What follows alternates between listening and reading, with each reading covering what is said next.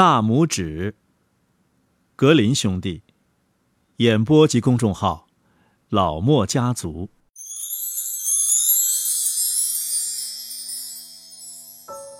从前呐，有一个贫苦的农夫。一天晚上，他坐在炉子边拨火，妻子在一边纺线。农夫说：“哎，我们一个孩子都没有，真叫人伤心呢。家里这么冷清，看看别人家多热闹。”是啊，妻子叹了口气，回答说：“哎，我们哪怕有一个孩子，就像大拇指那么大，我就满意啦。我们会打心眼里喜欢他的。”不久。女人怀孕了，七个月之后生下了一个孩子，婴儿四肢健全，但是个子真的只有大拇指那么大。女人说：“这正跟我们希望的一样，他就是我们可爱的孩子。”按照孩子的个头，他们给他取名叫大拇指。他们精心的抚养他。但孩子却不见长，总像刚出生时那么大。不过，孩子虽然个头很小，但特别聪明伶俐，无论他做什么事儿，都令人满意。一天，农夫收拾好东西，准备去林子里伐木。他自言自语地说：“唉，要是有人一会儿能给我送一趟车就好了。”啊，父亲！大拇指喊道。我可以把车送去，放心吧，到时候车子准会到林子里去的。父亲哈哈笑了，说：“哈哈哈，怎么可能呢？你这个子用鞭子赶马太小了。”这没关系，父亲，只要母亲把车套好，我可以坐在马的耳朵里，吆喝着它走。哈哈，那好吧，我们试一次。到了该送车的时候，母亲把车套好。大拇指坐进马的耳朵里，吆喝着赶车上路了。马车行驶得稳稳当当，就像一个老练的车把式在赶车似的。车子沿着通向林子的路驶去，走到一个拐弯处，小家伙吆喝一声：“吁吁！”这时，正好走过来两个陌生人。天哪！其中一个说。这究竟是怎么回事啊？那儿走着一辆车，有车夫的吆喝声，却没见到有人赶车。哦，是有点怪。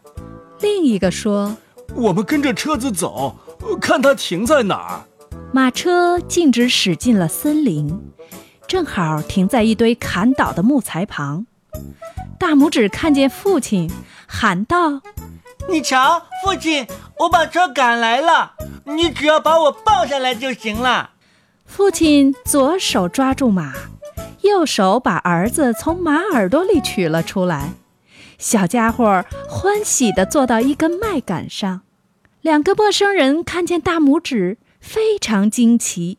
一个把另一个揪到旁边说：“嘿，听着，只要我们把这个小家伙带到大城市，往街边一放。”他准能让我们交好运，哈哈哈！我们得把它买下来。他们走上前去，对农夫说：“呃，把这个小家伙卖给我们吧，我们不会亏待他的。”嗯，不行。父亲回答说：“他是我的心肝宝贝儿，就是给我世界上所有的金子，我也不卖。”大拇指听到了这笔交易，就顺着父亲的外衣褶子向上爬。爬到肩膀上，悄悄地对着父亲耳朵说：“爸爸，让我去吧，我会马上回来的。”于是，父亲从两个陌生人那里得到了一大笔钱，把大拇指交给了他们。呃，你愿意坐在哪儿啊？陌生人问道。“嗯，我就坐在你们的帽檐上吧，在那儿我可以上下走走，看看周围的景色。”我不会掉下来的。他们把它放在帽檐上，大拇指和父亲告别后就被带走了。陌生人马不停蹄地赶路，一直走到黄昏。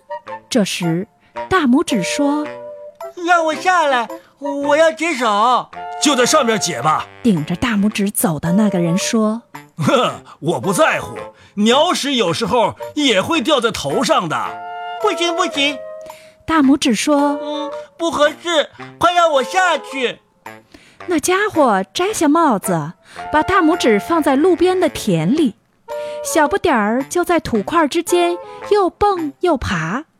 他忽然发现了一个田鼠洞，就钻了进去。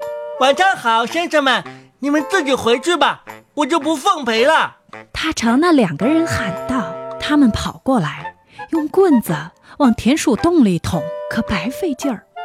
大拇指已经钻到了深处。”眼看着就要天黑了，他们只得拿着空钱袋儿，窝了一肚子火回去了。大拇指估计他们走远了，便从洞里爬了出来。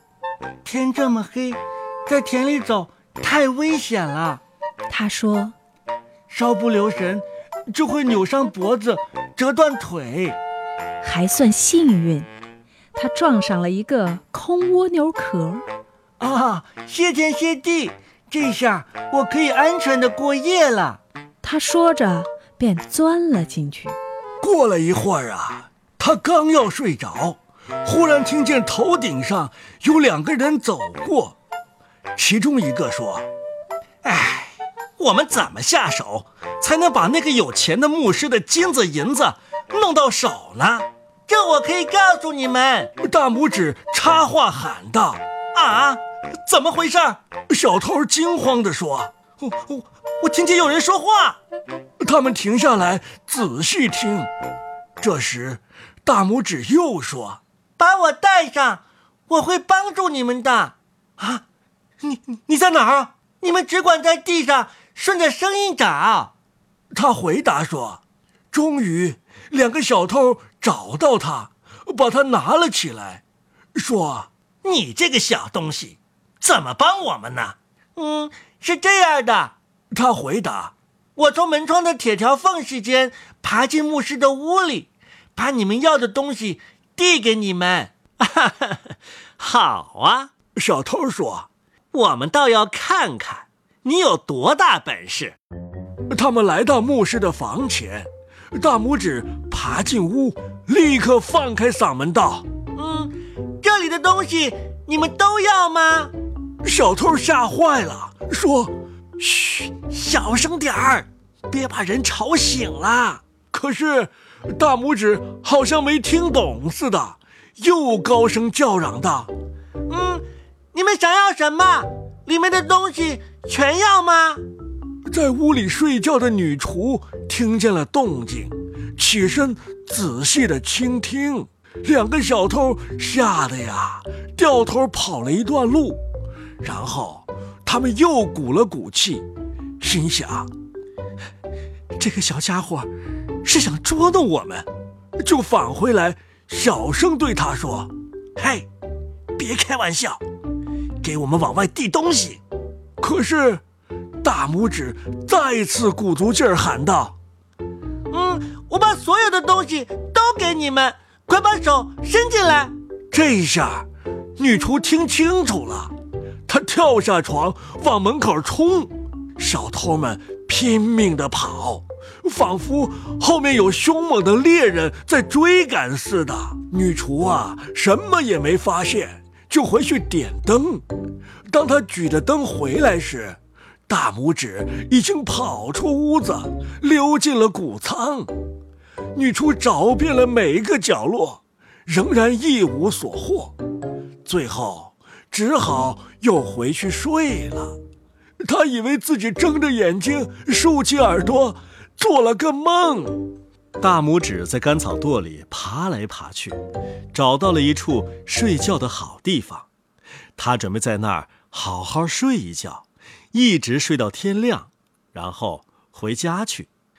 可他还得经历别的磨难。是啊，这个世界痛苦和危难就是多。天刚蒙蒙亮，女仆就起来喂牲口。她先来到谷仓，抱起一堆干草，可怜的大拇指正好睡在里面，他睡得很沉，毫无感觉。直到一头奶牛吃草的时候，把它一起卷进了嘴里，他才惊醒过来。哦，上帝呀！他喊道：“嗯，我怎么掉进磨碾子里面去了？”但是，他马上就明白自己在哪儿了。他得留神，别跑到牛的牙齿之间被嚼碎了。后来，他就顺着草料滑进了牛胃里。嗯，这小屋子忘了开扇窗户。他说：“没有一点阳光射进来，也没有一盏灯。”他一点儿也不喜欢这个地方。最糟糕的是，源源不断的进来许多新草料，地方越来越窄小。最后，他不得不使出全身的力气叫喊起来：“嗯，别再给我饲料了！别再给我饲料了！”女仆正在挤牛奶，她听见了声音，却看不到人。她觉得。这声音和她夜里听到的声音一模一样，吓得从小凳上跌下来，牛奶也打翻了。女仆慌忙跑到主人那儿，大喊大叫：“我我的天哪！牧师先生，奶牛开口说话了！”你疯了！牧师说，但他还是亲自来到牛棚，看看到底是怎么回事。他的脚啊，刚踏进门去，大拇指又叫嚷起来：“别再给我饲料了！别再给我饲料了！”牧师自己也吓了一跳，以为是魔鬼钻进了牛的身体，便让人把牛宰了。牛被宰了，大拇指连同牛骨一起被扔进了垃圾堆。大拇指费了九牛二虎之力才清出一条路。可他刚把脑袋伸出来要出去，又大祸临头了。一只狼跑过来，一口吞下了整只牛胃。大拇指并没有失去勇气，他想，也许可以和狼谈谈。于是他在狼肚子里叫道：“亲爱的狼，我知道一个地方能让你美餐一顿。”哦，在哪儿啊？狼问。嗯，在那边的房子里，你如果能从排水口爬进去，就能找到糕点、肥肉和香肠，保你吃个痛快。他把父亲的房子给狼详细的描述了一番。狼没等到他说第二遍，就趁着天黑钻进了排水口。他跑进储藏室，狼吞虎咽地吃起来。他吃饱后想溜走。可他的肚子太大了，无法从原路出去了。大拇指早料到了这一点，这时，他开始在狼肚子里弄出很大的响声，拼命的大吵大闹。嘿，你安静点儿！狼说：“你会把这家人吵醒的。”怎么样？小家伙说：“嗯，你吃的饱饱的，我也想快活快活。”接着。又用尽全力叫喊起来，终于，大拇指的父母亲被吵醒了。他们奔过来，从门缝向里窥望，看见一只狼在里面，就连忙跑去取家伙。